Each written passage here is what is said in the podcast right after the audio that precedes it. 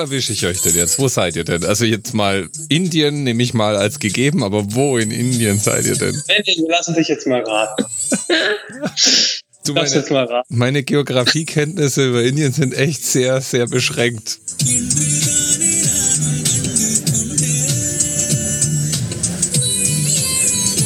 Ihr seid wieder in Thailand. In Bangkok. Ja. Ja. Warum? Warum? Ah, es ja. ist eine längere Geschichte. Aber man kann es eigentlich kurz machen. Ha, von wegen kurz. Zwei Stunden haben wir gesprochen. Und heute gibt es die erste davon. Indien 1. Wir hatten irgendwann das Gefühl in Indien, äh, dass es jetzt reicht, dass wir genug dort bereist haben äh, und dass wir wieder einen neuen Cut brauchen, einen neuen Tapetenwechsel. Und weil sich ja die Pläne bei uns unterwegs öfters, fortlaufend öfters ändern. mal ändern. Ja. Ähm, und wir zum Beispiel auch noch nach China wollten mhm. und dafür auch noch ein Visum brauchen, ähm, war es am naheliegendsten für uns, wir gehen nach Bangkok, weil wir eigentlich hier, hier kann man alles organisieren. Das ist halt das Gute. Und äh, ja, kurz entschlossen haben wir uns eigentlich, dass wir wieder herkommen, das in Angriff nehmen das kann ich eigentlich gleich vorwegnehmen. Es hat nicht geklappt. Es ist äh, sehr schwierig, ein chinesisches Visum auf der Strecke zu beantragen. Okay. Deswegen Was? schauen wir jetzt gerade so, wie die Route denn weitergeht. Also wir hätten ja geplant war ja, dass wir eigentlich von Indien dann direkt nach Malaysia ja. fliegen, ja. weil da ja mein Bruder und meine Schwägerin kommen. Ja. Und das heißt, wir hätten sowieso nochmal hier nach Bangkok müssen, um wie gesagt das Visum zu beantragen und diese mhm. Gelbfieberimpfung zu machen, die wir für Südamerika brauchen, damit wir einreisen dürfen.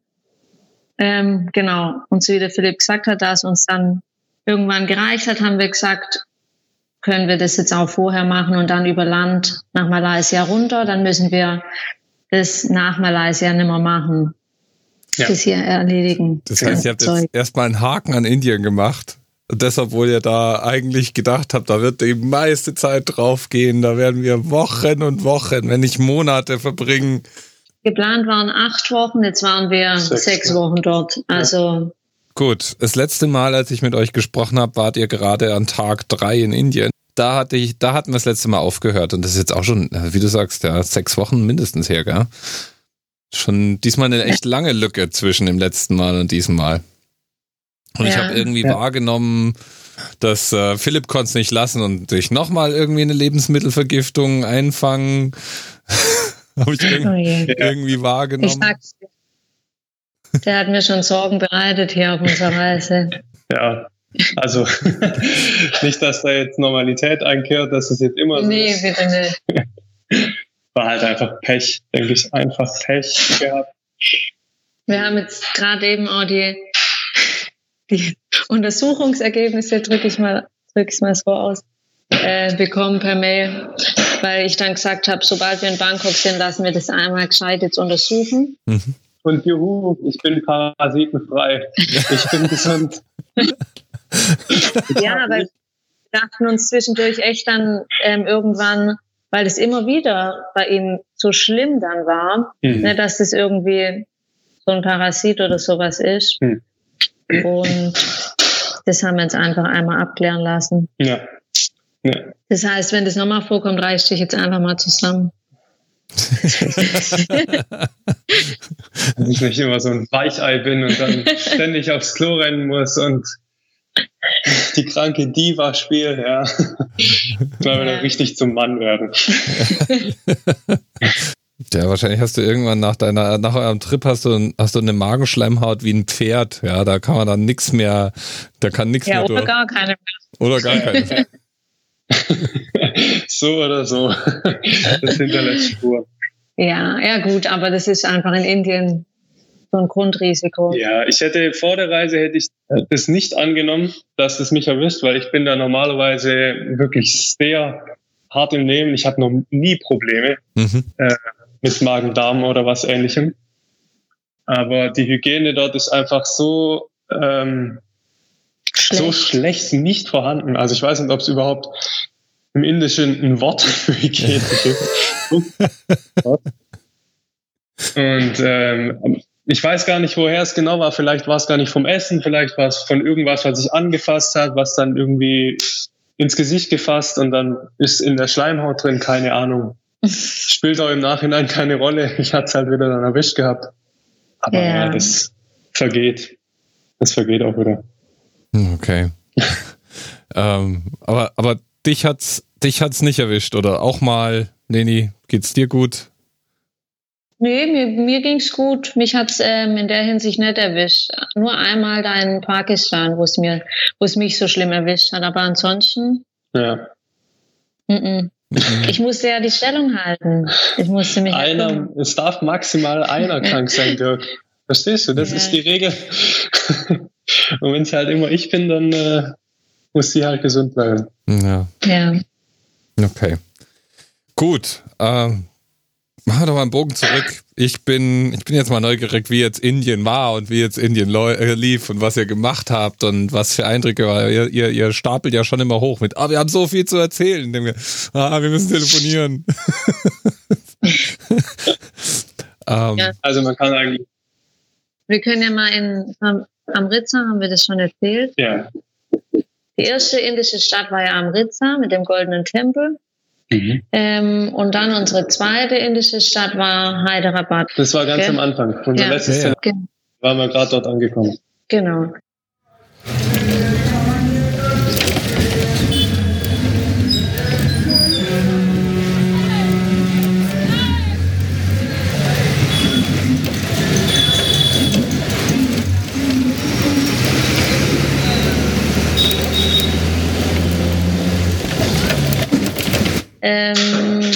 Das war eigentlich nach Amritsar, fand ich, so die spannendste indische Stadt, weil wir haben ja jetzt doch ein paar große Städte gesehen.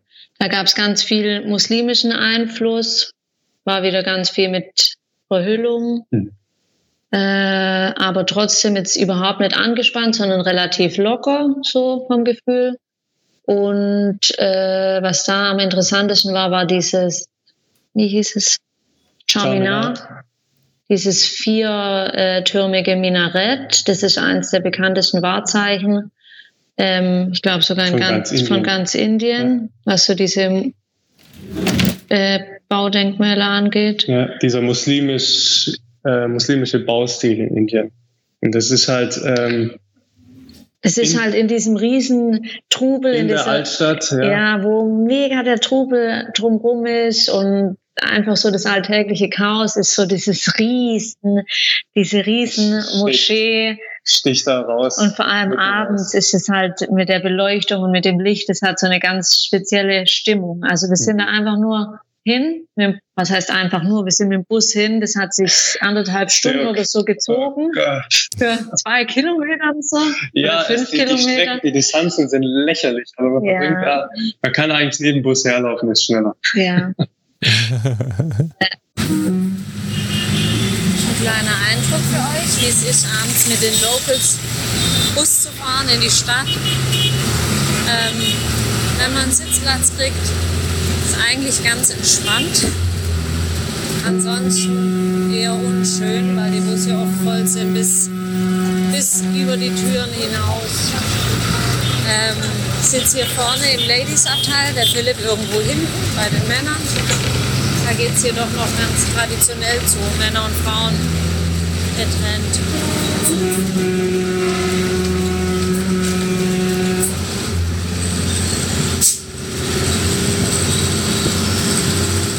Bis zu unserem Ziel sind es eigentlich nur acht Kilometer, aber das kann dann gerne mal eine, über eine Stunde dauern. Man könnte meinen, das ist dann so, wenn Rush Hour ist. Allerdings könnte man das so bezeichnen, dass hier den ganzen Tag über Rush Hour ist. Jedenfalls sind wir einfach dort angekommen und, und haben einfach stehen geblieben und haben es einfach nur angeguckt. Ja, ist echt ein sehr spannendes Bauwerk sehr spannend. Und drumherum halt, wie du sagst, dieser Trubel und es ist. Ähm und drumherum halt einfach nur hässliche Bau. Also die, die anderen Gebäude, so der Baustil, der ist ja jetzt nicht Klötzchen. sehenswert. Immer so Klötzchen. Okay. Viel, Kasten, Flachdach, ja. Betonklötze. Ja. Und da ist die Altstadt ist halt ganz stark muslimisch geprägt. Da hat es auch mehr Muslime als Hindus oder sonst irgendwas. Und das merkt man, ja. Die Restaurants werben alle mit Halal-Küche und ähm, Essen sowieso ist sehr gut in Hyderabad. Und da einfach durch diese Gassen zu laufen und dem Treiben so zuzuschauen, das war sehr, sehr spannend. Und es war auch ähnlich wie in Pakistan so ein bisschen. Mhm. Ne? Sehr ähnlich. Ja, das hatte so einen Touch, stimmt. Atmosphäre, ja. Aber wir waren überrascht, weil wir nicht äh, mit gerechnet hätten, dass wir in Indien irgendwo hinkommen, wo echt die Männer alle Shalwar Kamis, dieses lange äh, Hemd und die weite Hose tragen, alle mit Vollbart, die Frauen echt total verschleiert.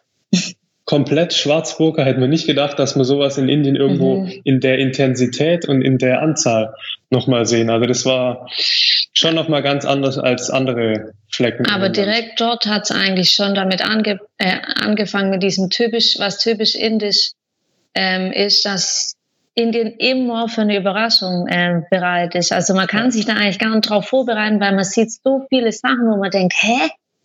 äh, was ist jetzt das? Und, und so war das dort auch. So ja. dieser erste Eindruck war völlig anders wie das, was wir eigentlich erwartet hatten und hätte hätte man jetzt niemals nach Indien gesetzt. Ja.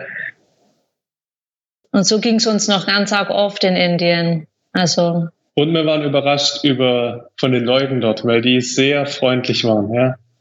Also in anderen indischen Städten ist es wirklich so, wie man das vielleicht auch erzählt bekommt. Man wird ständig angestarrt und nicht dieses mhm. nette mhm. Anstarren, sondern wirklich die stehen da neben einem hin und starren richtig penetrant, Unangenehm. auch ohne so ein Distanzgefühl, so ein gesundes, was wir haben.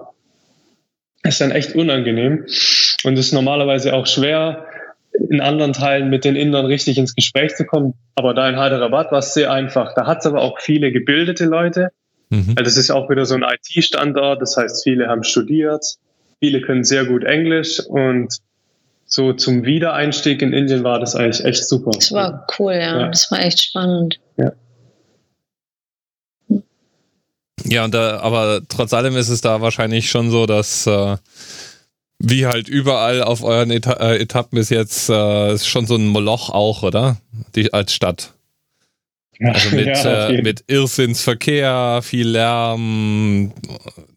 Ich habe da auch eine Aufnahme davon hochgeladen wo ich das, äh, während ich im Bus sitze, so ein bisschen kommentiere, dass ich sage, wir haben eigentlich nur, keine Ahnung, eine Strecke von fünf Kilometer Luftlinie ja. und wir sitzen immer noch hier. Ja, also es hat ewig gedauert. Es ist einfach irre. Und dann äh, sitzt man in dem Bus, da habe ich auch noch eine Aufnahme reingestellt und da kommt einfach von allen Seiten kommt prasselt diese Geräuschkulisse auf einen ein. Ja, der Verkehrslärm, dann die Verkäufer auf der Straße, die immer rumschreien, ihre Sachen anpreisen, dann wieder irgendein Muezzin, der ruft, also es ist verrückt. Mhm. Man kann mhm. sich gar nicht auf eine Sache konzentrieren, weil man ständig diesen. Das ist völlige, völlige Reizüberflutung. Ja. Wahnsinn. Ja. ja.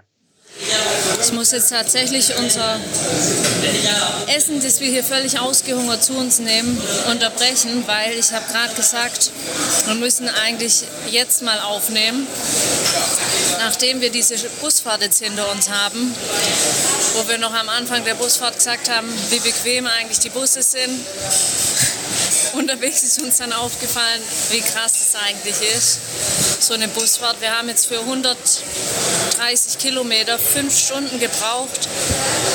Die Fahrweise von den Busfahrern ist abartig. Ich habe mehrmals gedacht, wir fahren frontal in einen entgegenkommenden Bus rein.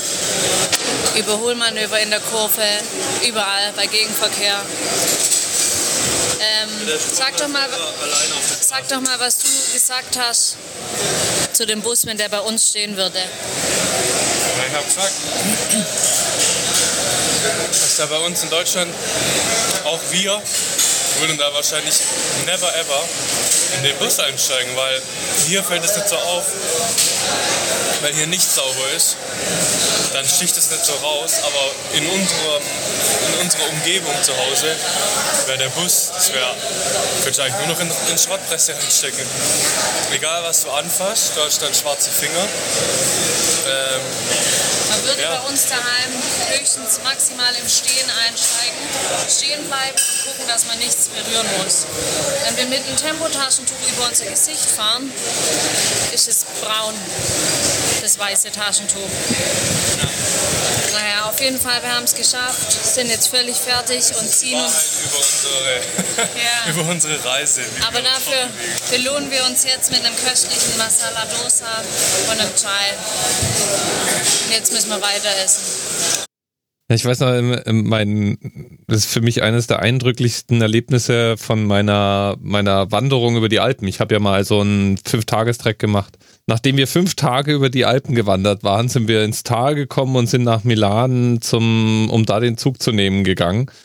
Und ich bin in diesen Bahnhof reingelaufen, schon nach fünf Tagen Natur bin ich in diesen Bahnhof reingelaufen. Ich will hier wieder weg. Also allein schon die, die, die, äh, die, die Gerüche, der Lärm, die Werbung überall. Und das ist ja, ich meine, hey, im Vergleich zu dem, was ich mir unter, unter äh, einer indischen Großstadt vorstelle, ist das ja völliges Land, nichts los, nichts geboten. Ja, und das, schon das Gefälle finde ich immer ganz, äh, fand ich damals ganz furchtbar. Aber ich, das ist ganz interessant, das jetzt von dir zu hören, weil vor allem ich habe mich oft dann gefragt, als wir die Entscheidung getroffen haben, okay, wir machen, es reicht jetzt, habe ich mich oft gefragt, hey, woher kommt es jetzt so plötzlich? Weil das war dann plötzlich so, jetzt reicht's.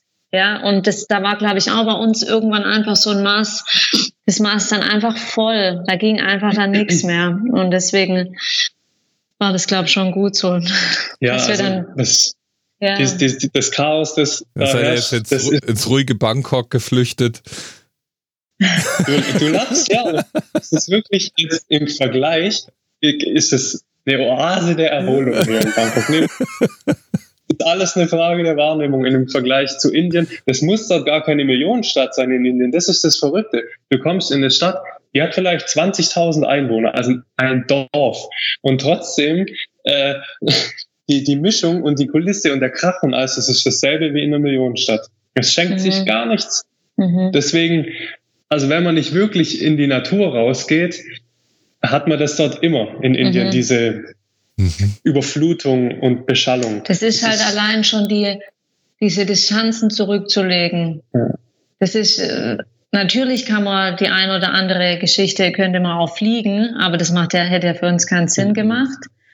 Ähm, und das heißt, die ganzen Distanzen, die du zurücklegst, die sind immer so anstrengend in diesen Zügen oder in den Bussen, dass du eigentlich nach so einer wir, wir können ein Beispiel. Nach so einer Reise brauchst du eigentlich erstmal Ruhe und dann hast du die aber nicht und zwar total lang dann. Ja, dir fehlen so die Erholungsphasen, wo ja. du wirklich in der Umgebung bist, die dich nicht ständig mit irgendetwas belästigt, mit Gerüchen, mit, mit Krach. Ich würde sagen, wir haben ein gutes Beispiel für so eine krasse Anreise wieder. Ähm, wir waren in Kerala, ist ja ein sehr weit südlicher Bundesstaat. Ähm, und dann sind wir dort von dieser flachen Küstenebene, sind wir mit dem Bus in die Berge hochgefahren. Ähm, weil da gibt's wunderschöne Landschaften, Teeplantagen, also wirklich Postkartenidylle. Und da oben war es auch sehr schön. Die Strecke da hoch, das waren 120 Kilometer, sowas, nicht mehr. Und wir waren fast acht Stunden im Bus für diese 120 Kilometer. Und wir haben ja dir erzählt in der Pakistan-Episode, in dieser irren Busfahrt in, ins Karakorum-Gebirge hoch, das war eigentlich das Gleiche, nur halt in der Hälfte der Zeit. Es war auch eine Passstrecke und wir sind, erstmal mussten wir, glaube ich, drei Stunden warten am Busbahnhof, bis dieser Bus kam, weil Indien, Typisch Fahrplan, Indisch. was ist das? und dann ist es A, der Bus, das ist halt einfach zwei Achsen, Motor und dann ein Blechcontainer oben drauf. Null Federung, null gar nichts, keine Fenster. Wenn es anfängt zu regnen, dann klappt man so ein, so ein, so ein Gummirollo runter. Der, der hilft dann so grob, ja, da rinnt dann trotzdem rein, aber wird halt nicht total nass. Und dann die Strecke, es war dann irgendwann dunkel, es hat angefangen zu regnen. Ich habe echt gedacht, wir kommen nicht mehr an. Und es waren echt 120, 150 Kilometer, wenn es hochkommt. Acht Stunden. Wahnsinn. Total, ja. Wahnsinn. Das sind jedes Mal Strecken. Ähm, da wären wir durch halb Europa mit, mit dem Bus bei uns. Wahnsinn. Also es zehrt einfach an den Kräften. Wir senden live aus dem Zug Hyderabad Richtung Hampi. Haben soeben unsere erste lange Zugfahrt hier begonnen. Klasse Sleeper. AC3 Tier. Nee. AC. Nein, nix AC. Äh, nicht AC. Natürlich nicht, natürlich nicht. Kein AC. Wir wollten kein AC. Sleeper. Sleeper Class. Es weht ein rauer Wind hier rein. Ja, weil wir. Die vergitterten Fenster. Ja, und, und dadurch, dass wir gleich die ersten Betten neben den Sanitäranlagen ergattert haben. Ja, aber man muss wirklich sagen, die Klasse ist besser als die AC-Klasse, weil hier hat man wenigstens Umluft, frische oder auch unfrische, aber nicht diese furchtbare Klimaluft. Eher unfrische, es riecht wie wenn man an der Deponie vorbei Ja. Aber das wird sich auch nicht ändern, wenn wir aus der Stadt raus sind. Und mal schauen, äh, mit wie viel Verspätung wir ankommen weil man muss sagen, wir sind erstaunlich pünktlich auf die Minute genau losgefahren. Ja. Ding ist, man weiß, halt, man weiß vorher halt nie so genau, lohnt sich das jetzt, ja. das, was einen dann danach erwartet. Und es ist halt oft in Indien schon auch so, dass auch die ganzen Blogs, wo man sich vorher informieren kann oder die Reiseführer, das ist schon oft alles auch sehr geschönt. Also Indien ist einfach ein unheimlich äh, raues Land und man muss da echt richtig Bock drauf haben, um dann auch während dem Reisen die Lust nicht zu verlieren. Mhm. Und es hat ähm, sechs Wochen bei uns super, super gut geklappt und es war echt eine tolle Zeit, aber äh, ja, wir hätten auch vorher nicht gedacht, dass wir mhm. freiwillig zwei Wochen früher schon wieder gehen. Aber wie gesagt, das kostet einfach so viele Kräfte. Man kann es eigentlich in einem Satz so die Reiseerlebnisse zusammenfassen. Das, das Land ist einfach extrem. In jeder Hinsicht die, die Gerüche, die Kultur, die Menschen, das Klima, es ist alles extrem. Da gibt's für uns aus Europa, uns Westler, gibt's da keinen Mittelweg, kein normales Maß. Es ist einfach immer extrem. Sehr anstrengend, dort zu reisen. Sehr anstrengend. Und wir haben sogar gesagt, es war von der Intensität anstrengender noch als Pakistan. Ja. Und das will echt was heißen. Ja, wobei ihr ja sowieso, äh, ihr seid ja jetzt so verkappte Pakistan-Fans. Während ihr in Pakistan wart, habt ihr alle, habt ihr dauernd geächtzt, gestöhnt, gejammert und geflucht und dann kaum, dass ihr, dass ihr draußen wart, ich habe das, ich habe das ja immerhin in der Aufnahme, ja. Kaum, dass ihr draußen wart, habt ihr euch schon wieder zurückgesehen. Nach dem Essen, nach den Bergen. Das heißt, äh, ihr werdet jetzt alles am Pakistan messen. Aber das ist ähm, für uns oft auch so, wir haben uns das auch schon öfters gefragt, warum geht es uns manchmal so, dass wir erst danach, wenn wir das dann zur Revue passieren lassen, merken, was, was eigentlich, was wir da dran hatten oder mhm. mit ein bisschen Abstand betrachten wir die Dinge ja doch oft auch dann nochmal anders. Natürlich ist es, wenn man in der Situation ist, dann einfach oft total anstrengend, dass man sagt, ich, keine Ahnung. Es ist die Intensität einfach, ja. In so, in, ja, die Intensität der Erlebnisse dort und man verarbeitet das dann, glaube ich, immer erst mit einem gewissen zeitlichen Abstand so richtig. Ja, ja glaubt ihr, glaubt ihr, dass ein, ein Inder oder ein Pakistani, der nach, keine Ahnung, Europa reist, Erlebnis in derselben Intensität hat? Oder sind wir einfach äh, lauwarme Luschen und da überall sonst geht der Pogo ab, aber bei uns ist alles so weichgespült? also kommt diese Intensität aus dem Unbekannten und der anderen Kultur oder ist das tatsächlich auch um Größenordnungen intensiver so absolut gesehen? Ich glaube, dass ein, ein Inder oder ein Pakistani schon auch sehr intensive Gefühle oder eine, eine intensive Wahrnehmung hat, wenn er jetzt Europa besucht, aber eher, weil die sich dann, glaube ich, sehr beschränkt und eingegrenzt fühlen durch unsere Ordnung und unsere Bürokratie und das, wie es halt bei uns läuft. Das denke ich, dass das für die eher dann Anspannung bedeutet. Aber so dieses, dieses Stresslevel, was die haben durch die ganzen Geräusche und diese Größenordnungen, das stresst die jetzt, glaube ich, bei uns nicht. Also da denken die eher, boah, wie, wie kann es sein und was ist das hier?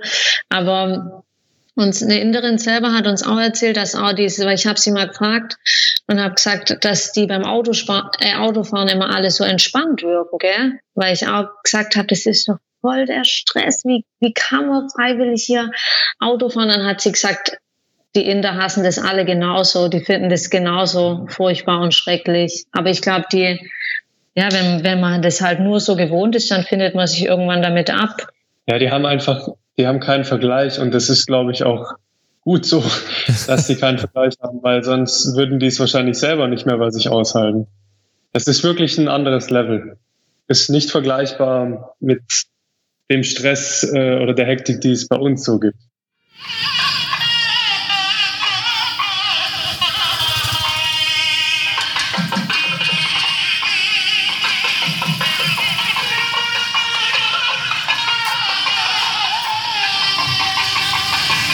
Also es ist nicht einfach nur Culture Clash. Also man könnte jetzt nicht sagen, Inder in Deutschland wäre genauso gestresst ähm, wie jetzt ein Deutscher in Indien, sondern das ist, das ist einfach ähm, sensorisch bedingt, willst du damit sagen.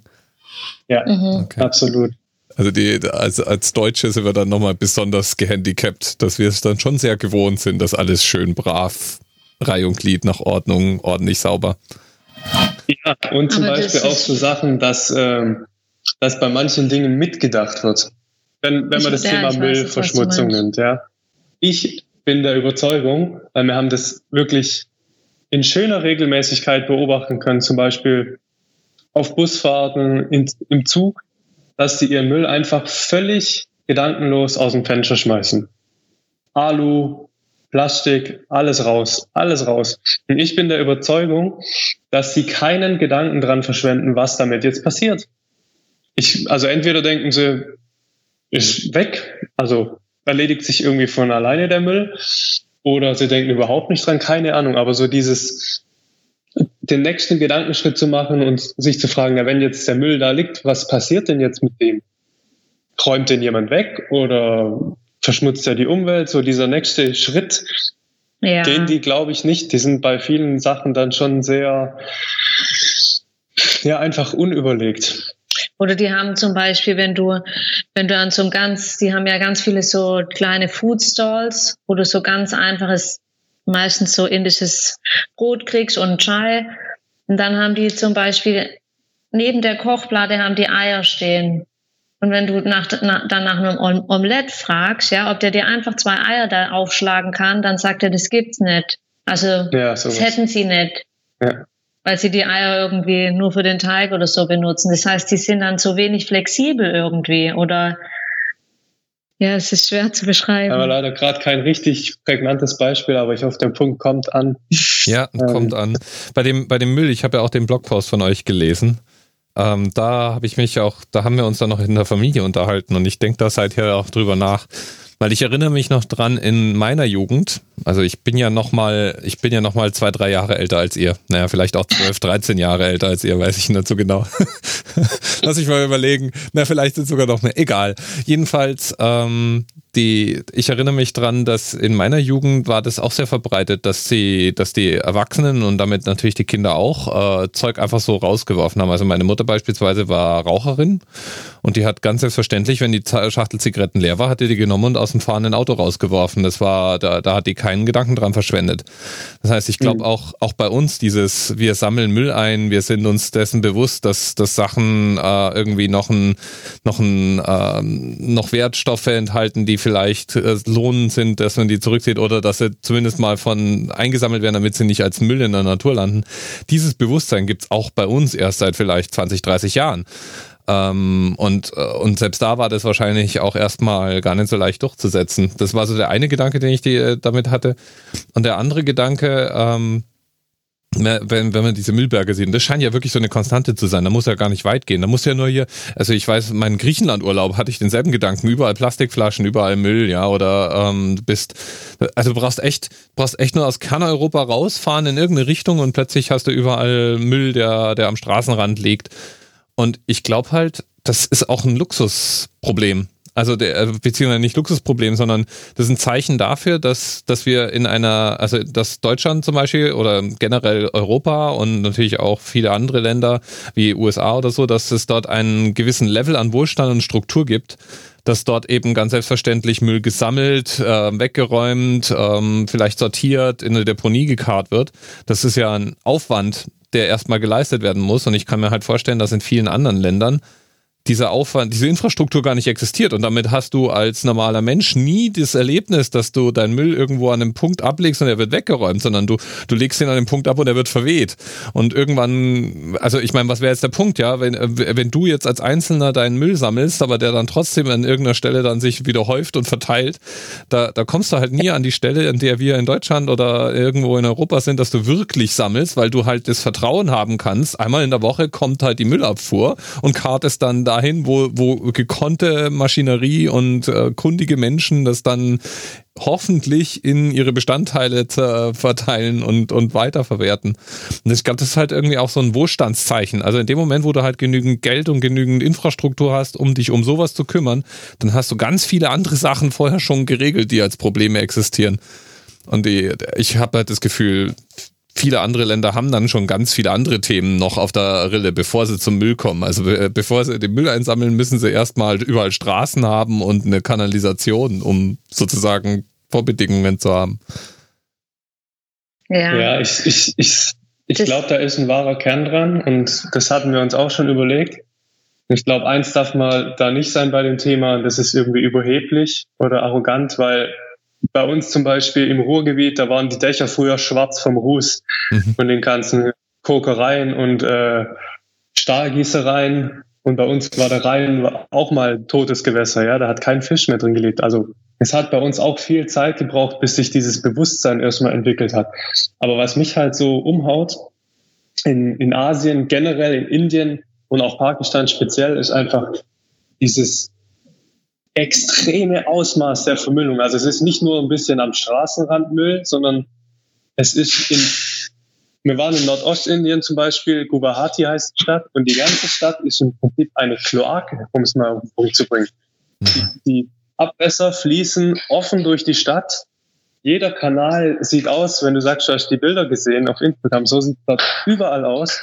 Und das ist dann so ein krasses Ausmaß für mich. Und wir hatten, haben eine Szene auf der Straße beobachtet. Da waren wir an so einem kan Kanal. Es hat wirklich auf gut Deutsch gestunken bis zum Himmel nach allem Möglichen. Und da war dann einer, der hat Hühner da gehabt und hat die direkt da an diesem Kanal geschlachtet und das Fleisch frisch roh verkauft. Und das sind dann so Sachen, wo ich sage, also okay, es, es mag sein, dass sich so ein Bewusstsein erst entwickeln muss, aber das sind dann so extreme halt, Ausschläge. Man denkt halt, das, die, die, nehmen das gar nicht wahr, diesen Müll. Ich glaube, das ist in diesen Ländern der Punkt, die nehmen das nicht wahr. Für die ist der Müll im Wasser, der Müll auf der Straße ist für die wie für uns, da wachsen Blumen oder Sträucher oder irgendwas. Es gehört völlig zum normalen äh, Stadtbild, Landbild dazu. Also ich, die unterscheiden da, glaube ich, gar nicht mehr. Ja, ich hab, mich hat es auch oft zum, also gerade in Indien hat mich, da hatte ich einmal so einen Moment, wo das mich echt richtig krass ähm, zur Verzweiflung gebracht hat, weil ich so dachte, wie, also ich, ich bin immer noch nicht dahinter gestiegen, weil ich denke, das ist doch, das muss doch, so viel gesunder Menschenverstand muss doch bei jedem da sein, dass wenn ich eine Flasche dahin werfe und die liegt in zwei Wochen immer noch da, und der Müll häuft und häuft und häuft sich dann. Ich muss es doch selber schlimm finden und muss doch wenigstens dann bei mir selber anfangen, das Zeug nicht gerade so einfach aus dem Fenster oder an die Straße zu werfen. Und vor allem das Schlimme ist halt, dass die Kinder, das überträgt sich ja wieder in die nächste Generation. Die Kinder sitzen im Zug neben den Eltern. Das Kind hat eine Plastik hat eine Plastikschale voller Essen, ist fertig, gibt es der Mutter oder fragt Mama, was soll ich damit machen? Und die zeigt mit der Handbewerbung, äh, Handbewegung, werf's raus. Ja, das heißt, die lernen das ja dann auch schon so. Und dann denke ich, wann findet dieser Wandel dann denn statt? Wir haben da das auch echt ja mit uns, uns gerungen und ein paar Mal Leute auch angesprochen. Also wenn ich live dabei war, wie jemand aus dem Zug jetzt seinen Müll rausschmeißt, dann bin ich auch hin und habe den angesprochen. Zum Teil war es so, es gibt in, in den Zügen nicht viele Mülleimer, ja, so viel Wahrheit muss sein, aber es gab ein Mülleimer gab es immer bei der Toilette, ja, und dort ist auch die Tür. Und da stand ich und da hat der eine Mann hat seinen Müll direkt dort rausgeschmissen, neben dem Mülleimer. Und habe ich ihn gefragt, warum er es denn nicht da reinschmeißt. Ich weiß nicht, ob das dann auch in, in der ja, Landschaft wieder irgendwo landet. Das ist der andere Punkt, was du vorhin gemeint hast. Und das hat uns auch schwer zu schaffen gemacht, aber trotzdem. Also wenn da doch schon ein Mülleimer ist, warum schmeißt man denn die Sachen einfach in die, in die Landschaft raus? Das sind echt so Dinge, ähm, mhm. oh, ja, schwer, schwer das äh, runterzuschlucken. Das heißt, ihr, ihr habt also von den Städten jetzt in, in Indien so ein durchwachsenes Bild. Zum Beispiel wie Hyderabad, wenn das einen dann so mitzieht und man voll in diesem Flair ist und das voll toll findet. Man hat halt dann immer ähm, in der gleichen Situation dann wieder dieses Negativerlebnis mit. Das, das geht jetzt das aber vielleicht. So ein, so ein das geht vielleicht uns speziell so, weil wir jetzt auch schon länger unterwegs sind.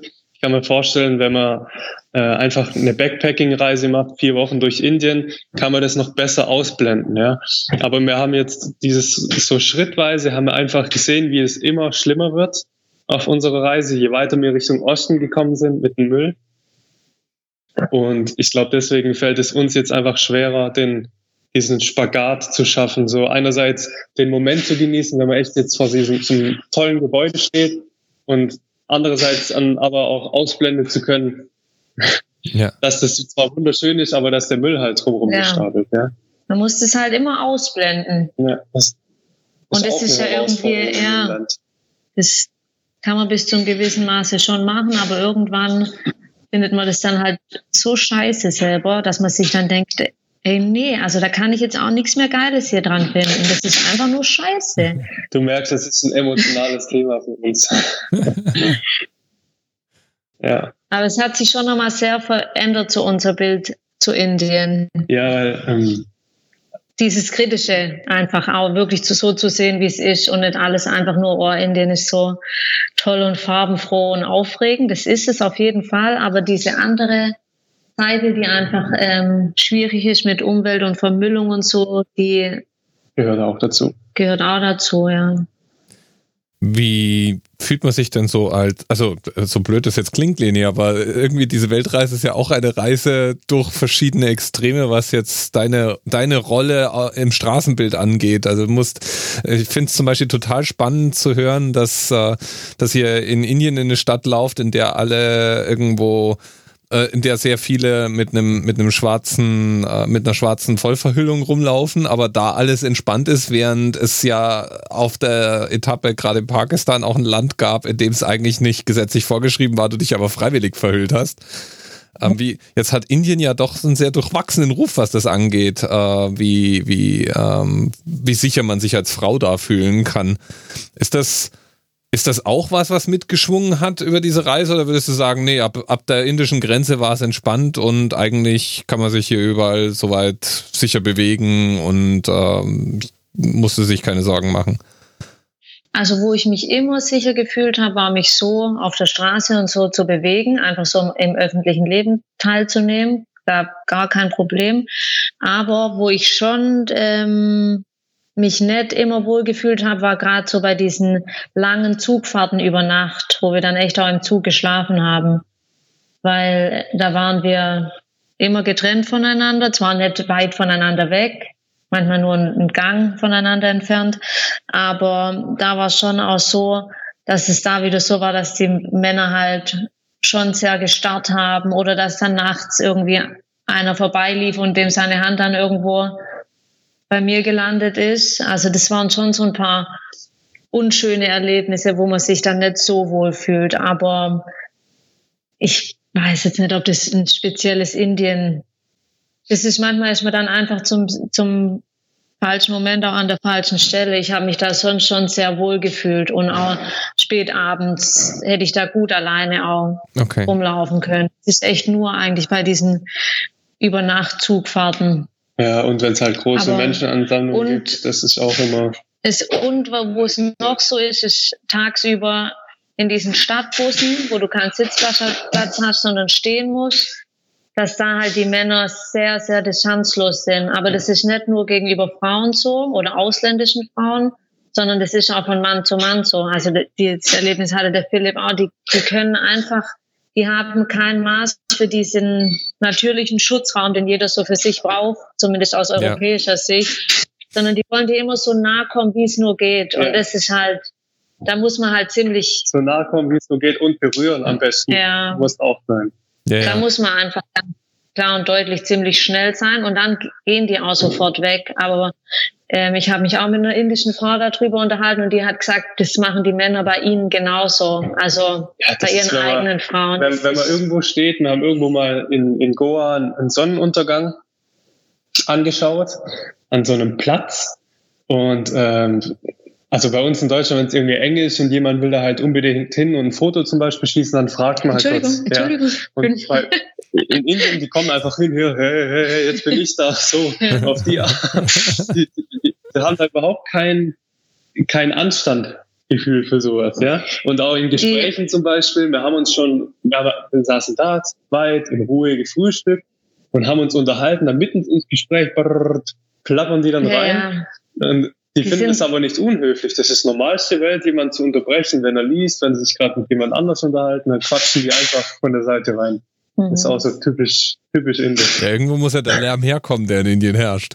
Ich meine, ja. kommt ja nicht von ungefähr. Die sind auch zum Beispiel am Flughafen bei der Kontrolle, dass du dich da anstellst und dann, die, dann kommen die einfach und stellen sich einfach stockvoll vor mich hin, ohne ein Fünkchen von, dass es ihr, dass es ihr irgendwie unangenehm ist. Ist und dann, wenn ich, wenn du die dann aber ähm, anfährst und sagst, hey, Moment mal, hier bin ich, dann ist es der auch völlig egal. Also das ist denen auch gar nicht unangenehm. Nee. die kennen da nichts. Da ist sich, da ist sich jeder selbst irgendwie am nächsten. Ja, das ja. ist echt krass, ganz arg egoistisch oft. Okay. Ja. Wir kommen aus dem Sleeper-Zug. Mittlerweile seit. Kerola, mittlerweile seit zwölf Stunden. Insgesamt sind es, glaube ich, 14, 15 Stunden. 15 Stunden. Wir hoffen, es bleibt dabei, aber wie gewöhnlich kann man da nochmal gut drei, vier Stunden draufrechnen. Ja, wie sind wir eigentlich schon in Kerala mittlerweile? Ja, schon lang. Man sieht draußen, wie sich die Landschaft verändert. Man sieht jetzt schon diese ganzen Backwaters, die Mangroven. Und jetzt regnet es ziemlich stark. Wir haben hier noch Wintermonsun in Kerala. Das ist alles wirklich sehr feucht, die ganze Landschaft. Sehr tropisch. Ja. Die Fenster mussten wir runterlassen, so gut es ging, aber es regnet trotzdem rein. Aber ich glaube, hier ist sowieso alles nass und feucht in der Luft. Ja. Ich glaube, wir sind die Einzigen, die hier so richtig wach sind. Die anderen scheinen irgendwie die ganze Zeit durchzuschlafen auf ihren Pritschen. Als ich vorher unsere Pritsche hier hochgeklappt habe und mit dem Tempo über den Sitz gefahren bin, war das Tempo rabenschwarz. Also so viel zu, den, zu unseren Betten von heute Nacht. Äh, heute Morgen haben wir uns gestärkt. Mit Rucksack als Kopfkissen ist natürlich auch nicht so bequem, aber muss sein. Ja. Die Wertgegenstände sicher bei sich zu haben hier. Ansonsten ist das ganze Abteil, großteils sind mal wieder Männer. Aber daran habe ich mich ja schon gewöhnt. Und man bekommt in dem Zug wirklich alles. Von Malbücher über, über Brotomelett, Biryani, Chai. Banana Fritters, Kaffee, Chai. Naja, aber man muss dazu sagen, der, der Chai und der Kaffee sind echt unterirdisch. Selbst für indische Verhältnisse. Aber Eigentlich sonst, süß. Ja. Zum Zähneputzen bleibt man lieber außerhalb von der Toilette. Kann man sich an die offene Tür stellen. Überhaupt ist das eigentlich der schwächste Platz im Zug, die offene Tür. Die offene Tür, wenn nicht gerade das Odeur von der Toilette rüber weht. Ja. ja. Mein Gott, wir, wir spiralisieren hier irgendwie immer tiefer in, in so eine Negativschleife. Erzähl mal mehr von dem bunten, fröhlichen Indien. ja, das, das, das, das ist alles, was wir jetzt geschildert haben, das sind halt so, sag ich, sag ich mal, Nebenwirkungen des Reisens durch Indien. Aber das Land ist halt irgendwie so, da nimmt man große Strapazen und Anstrengungen auf sich, aber man wird dann aller, allermeistens auch wirklich dafür belohnt, weil da hat wirklich ähm, Landschaften und Orte, die sind so besonders, wo mir jetzt die Fantasie fehlt, wo man sowas nochmal auf der Welt sehen könnte. Man findet zum Beispiel in Indien paradiesische Strände, wo man nie vermuten würde, dass es in Indien überhaupt sowas gibt, wenn man jetzt das, diese ganze Vermüllung und sowas hört. Ja, oder was ich gerade sagen wollte, das ist ein relativ bekannter Ort eigentlich Hampi heißt es. Das ist im Prinzip nicht nichts weiteres als ein Dorf auf dem Land. Das Besondere dort ist nur, dass ähm, dort hat eine Landschaft, da sieht so, sieht ein bisschen aus wie auf dem Mars. Mhm. Also man, ich weiß nicht genau, ich habe das noch nicht nachgelesen, woher das kommt, aber da hat es überall diese riesigen Boulder heißen die auf Englisch, so, so Felsen. Mhm. Abgerundete, glatte Felsen, überall, die, also über Kilometer weit. 325 von 450 haben wir, beziehungsweise habe ich. Fips ist irgendwo 50 Stufen weit, weiter unten abgeblieben.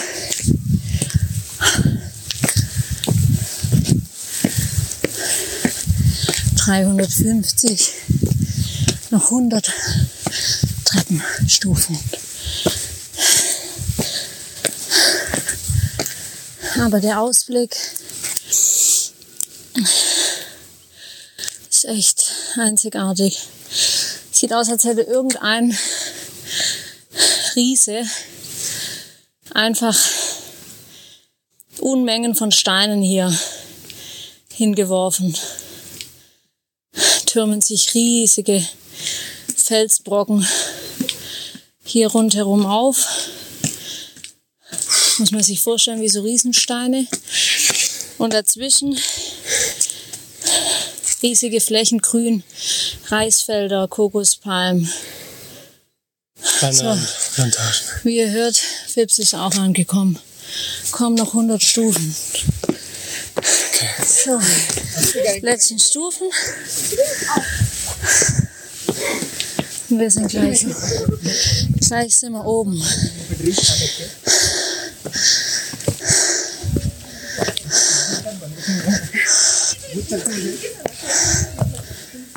Guck mal da in die Richtung. Bisschen oben. Wow. Nicht schlecht. Komm, laufen wir weiter. Wir warten auch schon die Makaken. Affen.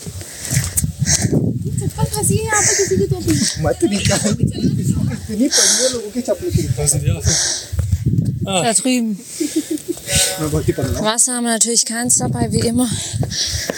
Unprofessionell, unvorbereitet. Aber immer dann, immer dann entdecken wir die schönsten Sachen. Oh ja, jetzt kommen die Affen. Ganze Familie. Das ist ein ganz kleiner.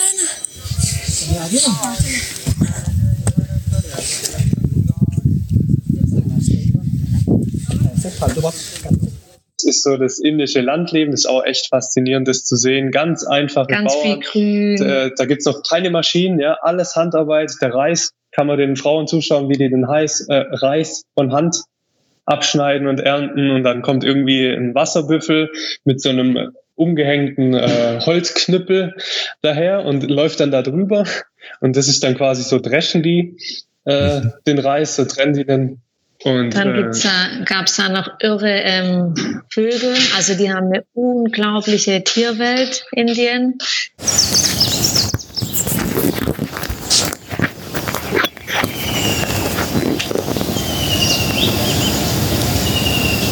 Wir haben da Vögel gesehen, das ist unglaublich. Ich weiß nicht, wie viele verschiedene Arten es dort gibt. Ja.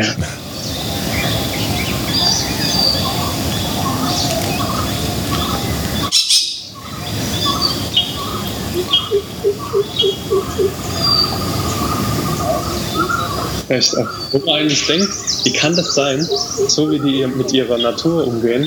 Mhm. Aber ähm, das, hier in Thailand zum Beispiel, finde ich, sieht man jetzt außerhalb von den geschützten Nationalparks sehr wenig Tiere, sehr wenig Vögel auch. Und in Indien haben wir da echt Vögel gesehen, habe ich noch nicht mal bei uns daheim in, in, im Zoo oder in der Wilhelma zum Beispiel gesehen. Also wirklich ganz exotische Vögel.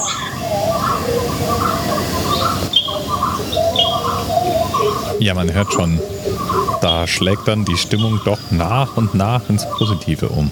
Lini und Philipp haben in ihren sechs Wochen Indien auch noch eine indische Hochzeit erlebt, noch mehr Natur und sich mit Einheimischen über die indische Gesellschaft unterhalten. Alles Material, das ich habe, um daraus eine weitere Folge über Indien zu machen. Ja, wir waren zum Beispiel auch in einer Unterkunft ja, weil er morgens die Tür aufgemacht hat, war ein riesiges giftgrünes Reisfeld vor einem. Da sind dann die Papageien drüber geflogen. Also echt wunderschön und vor allem, was in Indien so speziell ist, dieser exotische Touch, dieses Gefühl, wirklich in einer anderen Welt zu sein. Das hat man dort ganz speziell. Mhm. Ja. ja, und in dem Wissen, dass das natürlich jetzt ein ganz fieser Cliffhanger ist, ende ich trotzdem die heutige Folge über Indien, Indien 1 sozusagen. Ist ja in bester Gesellschaft. Peter Jackson hat es ja mit dem Herr der Ringe auch nicht anders gemacht. Nur musst du bei mir nicht ein Jahr warten, sondern es reicht völlig, einen Monat lang Geduld zu haben. Bis bald und eine gute Zeit. Und natürlich frohe Weihnachten und einen guten Rutsch. Zumindest für all jene, die diese Folge jetzt zeitnah hören. Aufgenommen wurde die ja am 21. Dezember drei Tage vor Heiligabend. Und bei meinem nächsten Gespräch mit Leni und Philipp erfahren wir dann, wie die Weihnachten gefeiert haben. Na gut, dann wünsche ich euch auf jeden Fall noch eine gute Zeit. Viel Spaß bei den Planungen.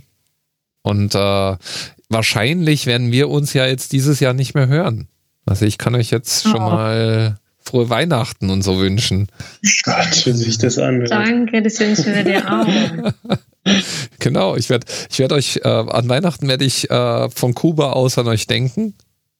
Von Kuba? Wir sind ja, wir sind ja so ein Patchwork. Das heißt, ähm, alle, jedes zweite Weihnachten haben meine Frau und ich sturmfreie Bude. Und äh, was, was wir dann immer machen, ist Urlaub. Deswegen waren wir vorletztes Jahr, waren wir eben Weihnachten und Neujahr in Singapur und dieses Jahr sind wir dann auf Kuba. Heißt, am, ich glaube, 21. oder so steigen wir in den Flieger und sind dann äh, mit einem Stopp in Panama, fliegen wir nach äh, Havanna und da sind wir dann äh, und äh, lassen es uns da gut gehen und schauen uns Kuba an. Ich bin schon sehr, sehr gespannt. Ja, das sind doch sonnige Aussichten. Schön, ja. Allerdings. Allerdings. Und ein wich wirklich wichtiger Aspekt für mich ist, dass, dass sich wirklich alle einig sind, dass dort internetfreie Zone ist. Wir haben auch viel Natur vor. Also werden zum Beispiel mal irgendwie durch, äh, durch irgendwelche ähm, Tabakplantagen reiten und schnorcheln gehen. Das ist ja Karibik, also da kann man es eigentlich so gar nicht so cool. ganz falsch haben. ja, cool, ja. Super. Ja, da werde ich aus unserem Paradies dann in euer Paradies winken und äh, ja. wenn wir mal kurz an euch denken. Dann, und dann hören wir uns im nächsten Jahr wieder.